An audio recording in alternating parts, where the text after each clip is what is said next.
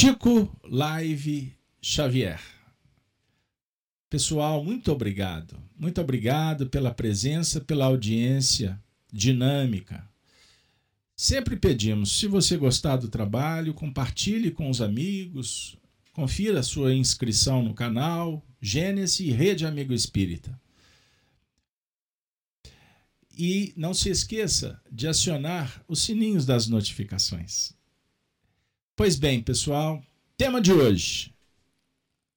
Puxa, confesso para vocês, fiquei a semana toda com muita expectativa no que remonta a esse momento, a esse instante em que vamos trabalhar Blandina, Mei Mei, vive. Ave Cristo. Ave Cristo. Olha que beleza. Nós estamos chegando no final do, do, das leituras comentadas que estamos fazendo em torno da obra Ave Cristo, psicografado por Francisco Cândido Xavier, ditado pelo benfeitor Emmanuel. Então, nós vamos, nesse instante, é, abrindo o nosso encontro, recordar que na última semana nós dialogávamos em torno da desencarnação de Lívia, Tassiano, diante dos obstáculos, dos seus testemunhos. Vocês vão se recordar que logo no início do livro, Tassiano e Quinto Varro, dois espíritos, duas, duas almas queridas, se comprometem para vir à Terra, se esforçando para superar os seus limites. E ao longo da trajetória, nos programas que foram dedicados ao estudo desse livro, nós trouxemos aspectos interessantes no que remonta ao envolvimento de todo um grupo Tassiano, Blandina, sua filha, que nós conhecemos nos dias atuais, na história do movimento espírita do século XX, como Irma de Castro Rocha, Meimei. Personagens Basílio, Emmanuel, e também Lívia, Francisco Cândido Xavier. Agora, nós estamos nos aproximando, portanto, dos instantes def definidores que encerram esse painel histórico. No capítulo 7 da obra, segunda parte, intitulado Fim da Luta, nós vamos então nos deparar com Tassiano, que adotou a criança já adolescente Quinto Celso. A pedido de Lívia. Quinto Celso, que na verdade era o próprio Quinto Varro que reencarna, o pai de Tassiano. E ele se torna então o tutor. A sua filha, Blandina, vivia os seus últimos momentos, cadavérica, sofrendo problemas pulmonares, a dificuldade orgânica que não era aplacada pela medicina da época. E o pai tinha que sair para buscar a subsistência, os recursos. Ele se torna, então, face às suas habilidades da juventude, um corredor de biga Vejam bem, ele já envelhecido, mas com muito vigor, se torna um esportista muito conhecido e passou a ganhar então os proventos nessas atividades. E vejam bem, gente, ele teve um acidente em uma dessas corridas que levou à cegueira. E ele então atendendo o pedido da sua filha, procura Enio Pudens, um cristão. Cristão muito conhecido na cidade. A filha, Blandina, pediu que ele, o pai, levasse Enio para que ele pudesse orar por ela, uma vez que ela pressentia que estava chegando o final da sua vida. E ela pediu para o pai, vocês vão se recordar, papai, o último pedido, eu gostaria de entregar o meu coração a Jesus. Estão lembrados? Vocês que estão conosco desde a última semana. Pois bem, face ao acidente, perdeu a visão, acabou que Enio Pudens não só trouxe Tassiano de volta para o lar, como também viera para atender o pedido de sua filha. O que, que acontece? Um cenário se abre de muitas emoções. E nós vamos nos deparar com esses quatro personagens envolvidos por uma espiritualidade extraordinária que marcou os seus corações no tempo. E aí nós vamos então, conforme o livro descreve, Blandina, Tassiano e Quinto Celso vão acompanhar a oração de Enio Pudens, que faz o Pai Nosso. E tem então um diálogo entre o pai e a filha, que nós vamos reproduzir agora Pois caíra a noite, o céu recamara de um sem número de iriantes estrelas, a claridade de duas tochas, a reduzida assembleia comentou ainda por bastante tempo a respeito dos árduos trilhos da Boa Nova detendo-se em considerações especiais sobre os mártires que por mais de dois séculos vinham tombando em serviço à humanidade. Tassiano, silencioso, tudo ouvia, com discrição e respeito, até que Marcelino, Érato, ofereceu a enxerga limpa e modesta em que deviam repousar era uma reunião dos cristãos. Recordo-me de dialogando com Arnaldo Rocha, o Tassiano, que esteve entre nós. Ele recordava desse momento especial do livro. Pois nós temos aqui agora um novo personagem, Érato Marcelino. E nos nossos dias, foi um grande professor de espiritismo entre nós. Conforme a narrativa da mediunidade segura, evangelizada de Chico, fora ele Honório Abreu. Enio Pudens, um outro amigo desse grupo. Trata-se de Enio Santos. Observem bem como que as almas se reencontram no tempo em busca da resignação, no trato das dificuldades que precisam de reparação. E nós estamos hoje virando um momento muito especial, uma chave que abre as portas para o período da regeneração. Nós estamos trazendo estas considerações iniciais, pois no momento da desencarnação de Blandina, o pai entra num desespero, numa dor profunda. Blandina, alma cândida, bondosa,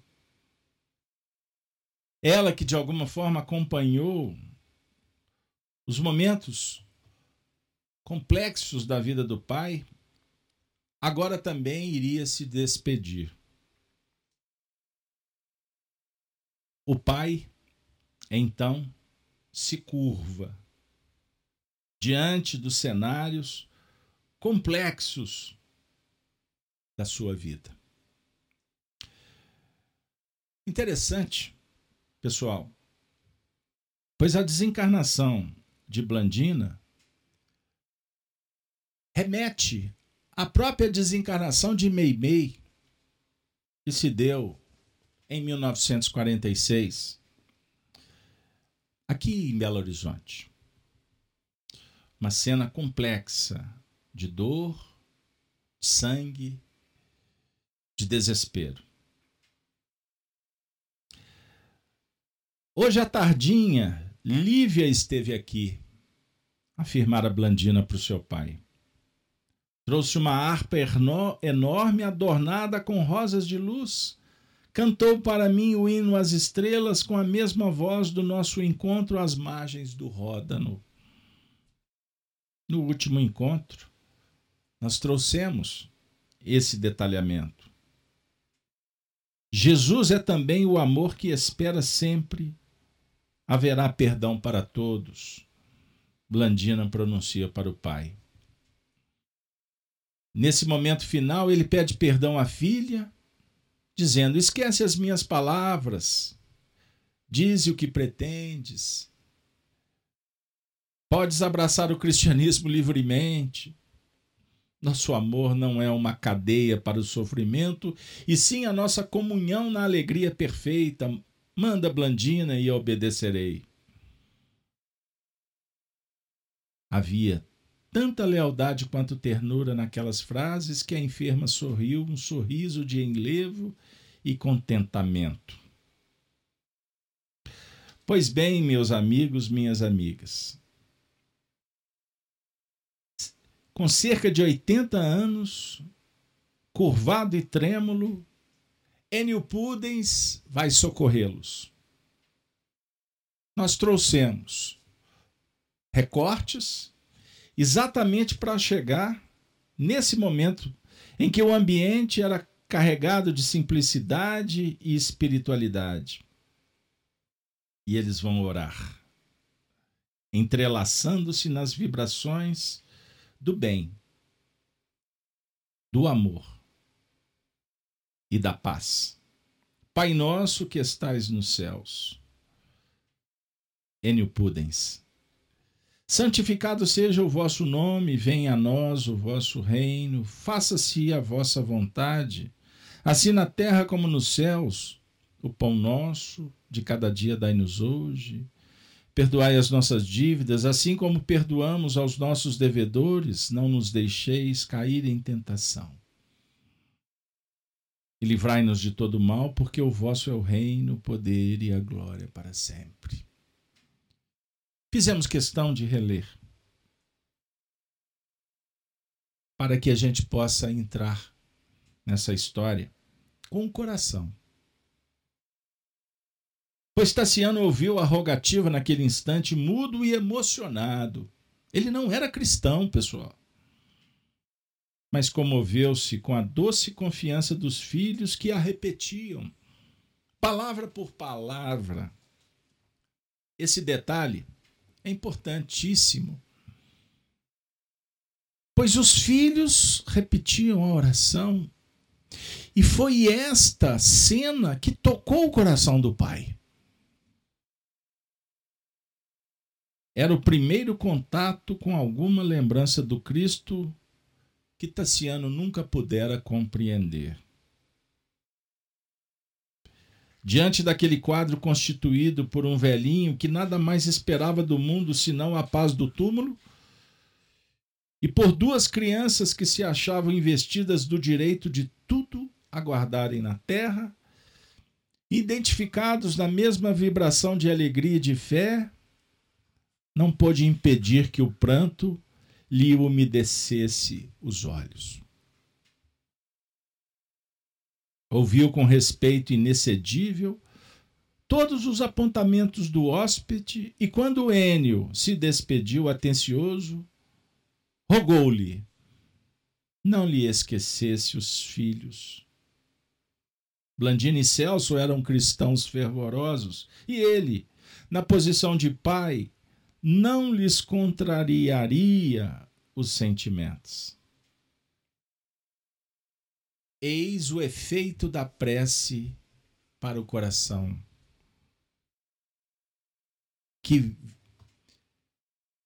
começava a se curvar diante da magnitude, da transcendência do Evangelho. Então, conforme dissemos no início, ele sai em busca do trabalho, tem um acidente. Tassiano estava cego. O orgulhoso patrício que a vida parecia castigar paulatinamente despojando-o de todos os privilégios que o faziam temido e respeitado, via-se agora dilacerado no próprio corpo. Nunca mais tornaria às competições da arena e difícil lhe seria conseguir trabalho e sustentar-se com o esforço das próprias mãos. Pessoal, tem momentos que a vida tira o piso. Tem instantes que a vida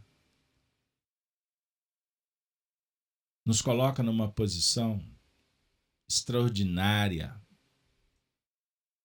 para reconhecer os próprios limites.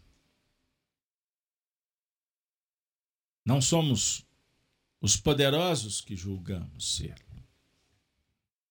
A vida passa passa numa velocidade incrível. E chega um instante do testemunho, é da lei. Por mais que tentemos driblar, adiar, sonegar, chega um momento em que a verdade aparece. Nada que está oculto permanecerá oculto que está guardado no inconsciente chega ao tempo e vem à tona para ser trabalhado. Imperfeição e virtude é o que trazemos.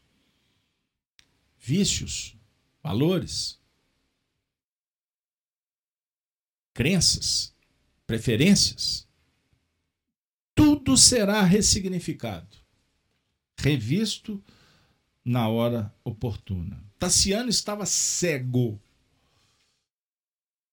fisicamente, porque ele permaneceu cego durante muito tempo. E tergiversou, blasfemou, adiou o máximo, até que a vida começa a retirar os bens, começa a tocar. Como um bisturi que atinge as entranhas, o bisturi da verdade. Vivemos num mundo cheio de ilusões. Elas deixarão de existir no tempo certo. A ficha cai, como dizíamos antigamente.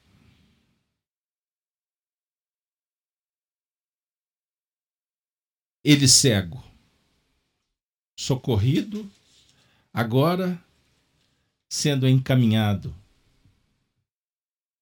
para ver a sua filha. Quando entrou no ambiente, ele pediu: Estou cego, mas os deuses concedem-me ainda a graça de chorar. Era verdade. Enio e Celso, que o seguiam ansiosos, acreditaram que o infortunado romano explodiria numa crise de exasperação e dor. Mas o viúvo de Helena aquietara-se incompreensivelmente. Das órbitas apagadas e sanguinolentas, grossas lágrimas rebentaram abundantes como se devesse dar informações de si mesmo ao filho e o amigo exclamou em voz comovedora: Estou cego, mas os deus concedem-me ainda a graça de chorar. Tateante trôpego dirigiu-se à câmara de Blandina, pedindo a Enio que antes de entrar deixasse o quarto em sombra. Aproximou-se da filha, afagando-lhe os cabelos. Ele não queria que Blandina identificasse a sua cegueira. Recordemos Meimei cega. Na sua última noite em crise, quando Arnaldo levanta de madrugada, com barulho, vendo a mulher rasgando a camisola e vomitando sangue. O pulmão tinha estourado. Saía sangue por todos os lados. Esta cena do ano de 259, de alguma forma, replicou em 1946. Aproximou-se da filha, afagando-lhe os cabelos. A enferma deu-lhe notícia das dores que a atormentavam, e, num supremo esforço, o pai consolou-a. Ele superava sua dor consolando, tentando diminuir a dor da filha. Pediu desculpas por haver tardado tanto. Velado pelas trevas, descreveu-lhe a festa da tarde. Contou-lhe que centenas de mulheres haviam mostrado trajes originais de grande beleza no circo, que o espetáculo fora magnífico imaginou surpreendentes novidades para o encanto da enferma, que se habituara a receber-lhe as narrações de regozijo público. Blandina osculou-lhe as mãos, declarou alegrar-se com a presença de Pudens e acomodou-se tranquila. Enio Pudens e Celso o jovem acompanharam a cena comovidíssimos. A força moral de Tassiano impressionava-os. E noite a noite, como se estivesse regressando das funções do circo, como se estivesse, porque ele não estava mais, uma vez que ele estava cego. O genitor abraçava a filhinha às escuras com ela conversando longamente, de modo a sustentar-lhe a impressão de que tudo lhe escorria em clima de paz e segurança. Quantas noites Arnaldo conversava com Meimei, tentando amenizar as suas dores nos últimos momentos. Eles que antes do namoro pós-namoro, durante noivado, casamento, tinham o hábito de contarem histórias uns para os outros. Meimei, com uma capacidade incrível de criação, de adaptação. Arnaldo dizia: Meimei tinha tudo para ser uma teatróloga. Nos últimos momentos, Arnaldo se esforçava com uma força moral sobre-humana para tentar minimizar as suas dores. Voltando ao século III, a situação dolorosa prolongou-se por uns 15 dias de preocupações e amarguras. Nenhum amigo de outro tempo apareceu sequer. Pergunto para vocês. Geralmente é assim, não é? Nos momentos de crise, de doença, de escassez, amigos somem. Por isso que a gente vai aprendendo com a vida que o amigo verdadeiro é da hora ruim. Que da festa, muitos se tornam amigos interesseiros. Mas depois. Por isso, conta-se nos dedos. Era mais ou menos isso. Nenhum admirador da arena se lembrou da gentileza de uma visita. Ele, que era ídolo, um esportista do seu tempo. Nós não detalhamos para que a gente possa atender os quesitos mais importantes. Somente o velho Pudens alimentou firme a amizade que passara a consagrar-lhes. Este era amigo. Aliando-se ao jovem Quinto Celso, qual se fossem velhos amigos, qual se fosse, fossem, providenciavam juntos a solução de todas as necessidades domésticas aliviando Tassiano tanto quanto lhes era possível. O rapaz devotou-se ao pai adotivo com admirável carinho. Substituía-o em todas as atividades caseiras.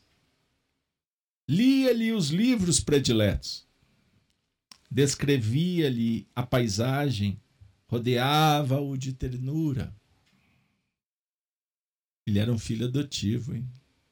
A definir que não é o sangue, é a filiação espiritual. Com assentimento do chefe da casa, Enio passou a dormir na residência singela. Atento à posição de Blandina, que reclamava assistência cuidadosa. Aquela flor de bondade e meiguice emurchecia lentamente ao sopro da morte.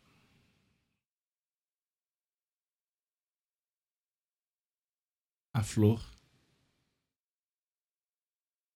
ia perdendo a vitalidade. Emurchecia, expressão usada por Emmanuel, lenta, lentamente. Com efeito, numa noite fria e nublada, Piorou de repente. Piorou de repente. O ancião compreendeu que o fim havia chegado e rogou que Tassiano viesse rápido abraçar a filha, para que ele não faltasse o conforto da presença paterna à hora extrema. Consolo fraterno, paterno, na hora extrema.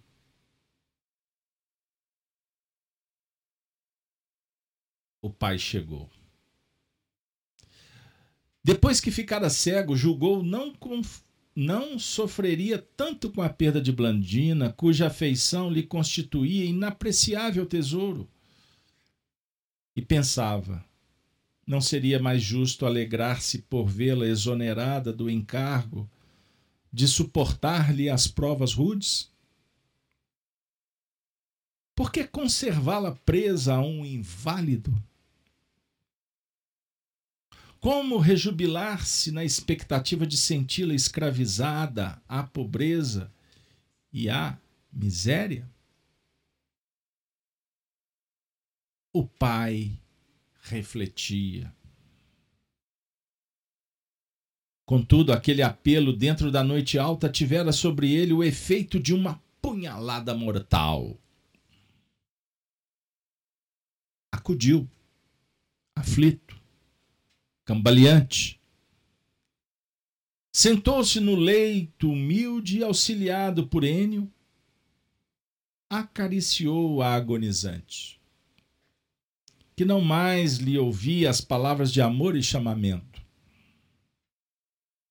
Apertou-a de encontro ao peito, qual se desejasse prendê-la ao próprio corpo. Mas como se apenas lhe esperasse o calor reconfortante. Blandina repousou, enfim, com a placidez de um anjo que adormecesse.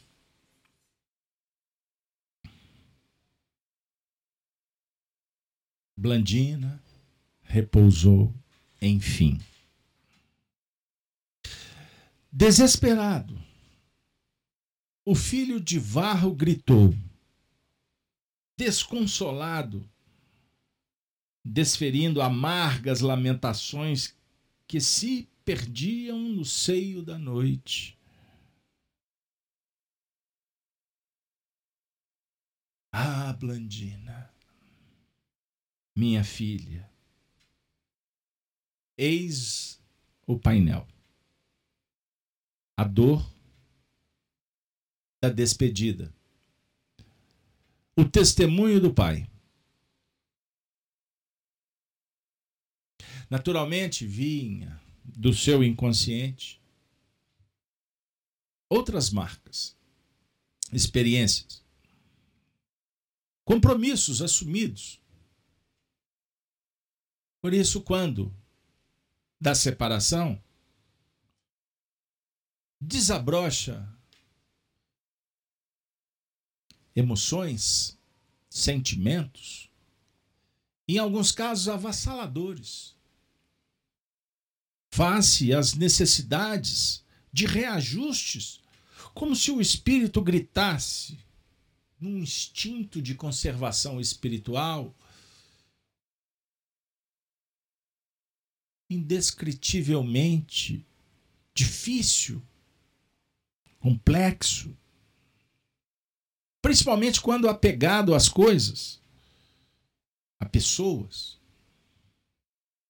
no apoderamento que estabelecemos ao longo da trajetória. Dominar. Vaidades, orgulho, tudo vem à baila. Tudo é colocado na balança. Então não é só a filha que estava partindo para o reino dos imortais. Não era só isso? Como não o é para nenhum de nós. Há histórias e histórias que se confundem, que se entrelaçam. É uma força que traz uma sensação de destruição total. São as camadas da ilusão das personas que vão se rompendo. Ele estava vivendo não só o testemunho da perda da filha, a perda de Lívia, a perda do pai, as decepções que foram descritas.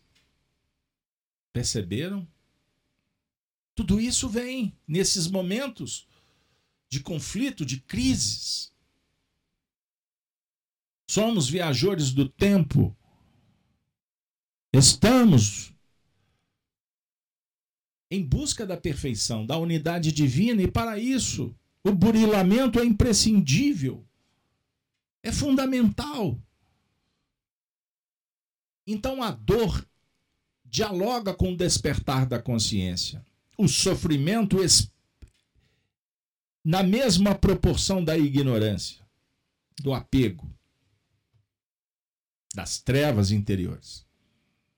Por isso Cristo vem para consolar. Pelo, pela amizade, pela doçura, pela candura, pelo carinho, num diálogo para o coração. E em seguida, o ensinamento que liberta. Conheça a verdade e ela te liberta. Vivemos num tempo, em pleno século XXI, em que temos que nos curvar. Isso é fato diante do altar que oferece a verdade. Não narrativas, informações aqui ou acolá. Posicionamento de terceiros. Minha amiga, meu amigo, a miséria moral que campeia no mundo ela é o subproduto das escolhas realizadas no tempo e no espaço de todos nós.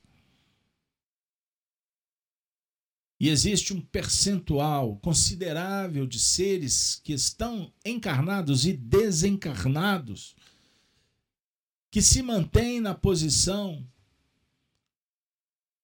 da rebeldia e nos dias atuais reveladas, antes disfarçadas, agora está tudo à flor da pele. Mentira, corrupção, ilusão, hidra de lerna, muitas cabeças que se multiplicam para manter o status quo, os sistemas. E nós viemos para uma live, um programa espírita, para dialogar com um momento vivido por corações queridos em, no século III, que respinga, que repercute no século XX. Estamos trazendo a história de alguns corações que se reencontraram e se propuseram a relatar para nós, com pureza da alma, com o um único intuito, não de se promoverem, mas promover uma doutrina que é o Espiritismo evangélico, que vem ao nosso coração para nos auxiliar no mergulho e encontrarmos solução para os nossos próprios dramas, os nossos desafios existenciais. E observem quantas forças contrárias que tentam de toda sorte inibir que acessemos essas informações límpidas do Espiritismo, para que a gente possa viver uma experiência profunda, espiritual, transcendente. E chega de uma forma muito sutil, sorrateira, para mentir, para enganar, usando expressões do próprio Espiritismo. Enganando pessoas, deliberadamente. Como enganados caminhamos em sociedade pelos líderes, por aqueles que depositamos o nosso destino, políticos, autoridades que não representam a justiça e a verdade espiritual na terra. Por isso não é possível servir a dois senhores, dissera Jesus. A Deus e a Mamon. Buscar felicidade na terra é utopia. É ilusão. É um descolamento da verdade essencialmente espiritual. Então, quanto mais nos desvestirmos das imperfeições, mais liberdade nos céus. Os homens querem liberdade na terra, trazendo camadas de imperfeição num jogo contraditório o tempo todo. Permanente.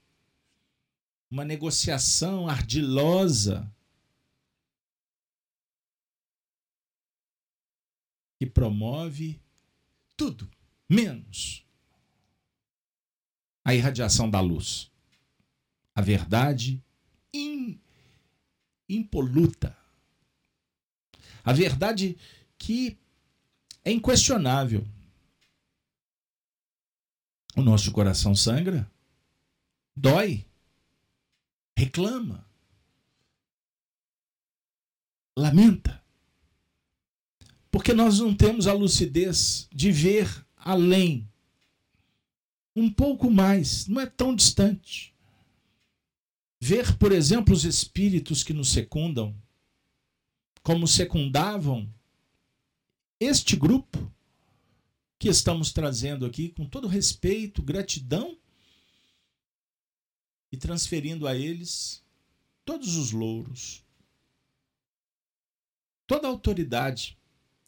Pois na terra claudicamos, tergiversamos tropeçamos na própria hipocrisia, na incoerência que campeia nas nossas relações?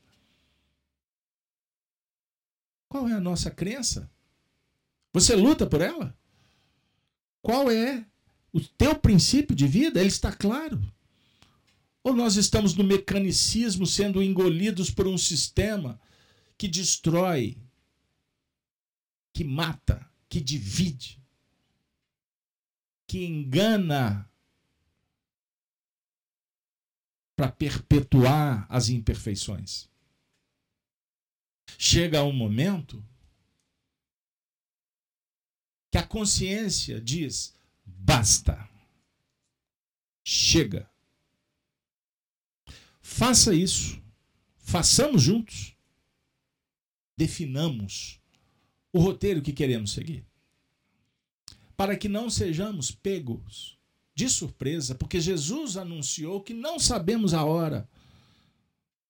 O ladrão vem quando a guarda está baixa. Não é assim? Só o pai sabe a hora. Tens família? Aproveite. Está na relação? Viva.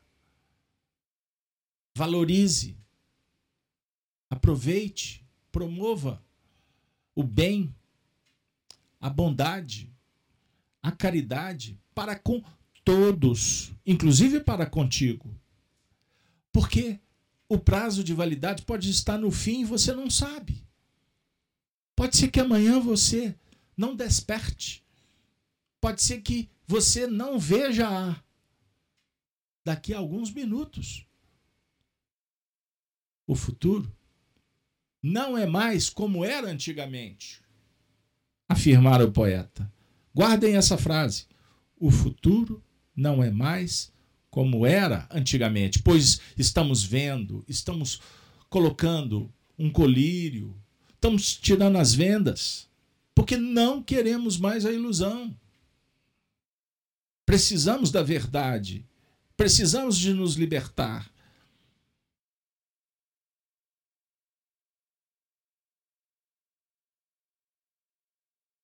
Meimei, me perdoe. Blandina,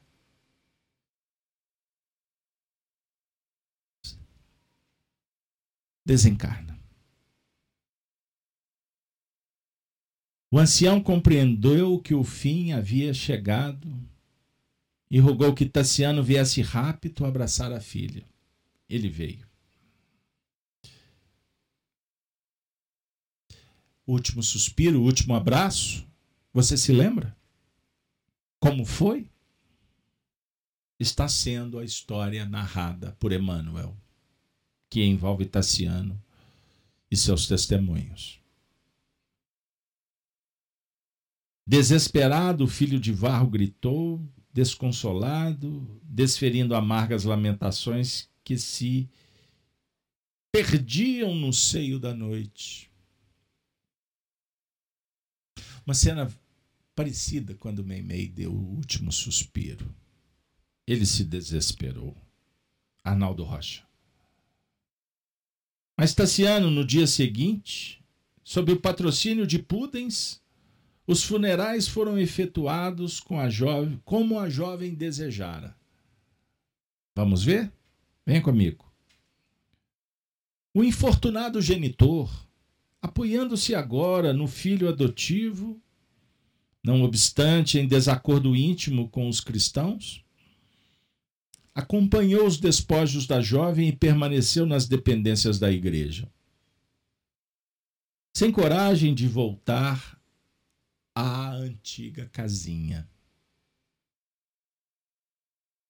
Agarrado à memória da filha, mandou fazer uma lápide de mármore, da qual se destacavam em alto relevo dois corações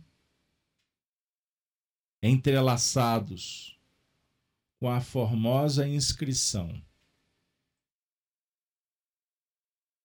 Blandina vive. Blandina vive. O amor é eterno. Meimei. Amor das Estrelas, Chico, Candura, Amizade, Consolação, Mediunidade, Presença. Todos eles, como Emmanuel, o benfeitor, Arnaldo Rocha, tão lembrado, Enio Pudens, Érato Marcelino, todos os personagens desse livro, nesse momento são reverenciados. Agradecemos por tantas histórias. Convido vocês para que na próxima semana possamos estar de volta. Semana próxima, nós vamos fazer uma singela homenagem a Mei Mei, atendendo um convite de uma amiga que anualmente faz uma homenagem à nossa querida princesinha dos céus. Eu convido vocês para que nós possamos nos reunir e relembrar destas almas que dedicaram tanto para que a mensagem do Espiritismo pudesse chegar para os nossos corações e que nós, juntos, pudéssemos também nos aproximar um pouco mais daquele que é o caminho, a verdade e a vida. E agora, para nos despedir, Vamos relembrar dos cristãos dos primeiros tempos? Pois eles diziam: Ave Cristo. Os que vão viver para sempre te glorificam e saúdam. Ave, ave seja o Cristo. Minha amiga, meu amigo, de coração, muito obrigado pelo apoio, pela presença. Pedimos desculpas pelas nossas dificuldades. Mas hoje, por certo, nós somos chamados para um momento muito especial. Pois o diálogo é com o coração, o diálogo é com a família, o diálogo é entre amigos. Esperamos que esta mensagem, de alguma forma, possa ter tocado a sua alma para as tarefas que nos esperam. E eu vou encerrar recordando ainda o poeta quando disse: que devemos amar como se não houvesse o amanhã. Um beijo, um abraço respeitoso para todos, os nossos amigos da Casa de Kardec que nos acompanharam através do canal da Rede Amigo Espírita e do canal Gênesis. Venha participar conosco das atividades diárias, de segunda a sexta, Gênesis no Lar, Evangelho no Coração, às sete horas da manhã. Vocês estão convidados. E à noite, as nossas lives. E lembrando que amanhã é sábado. Pois bem, amanhã é dia do programa. Espero vocês. O Apocalipse.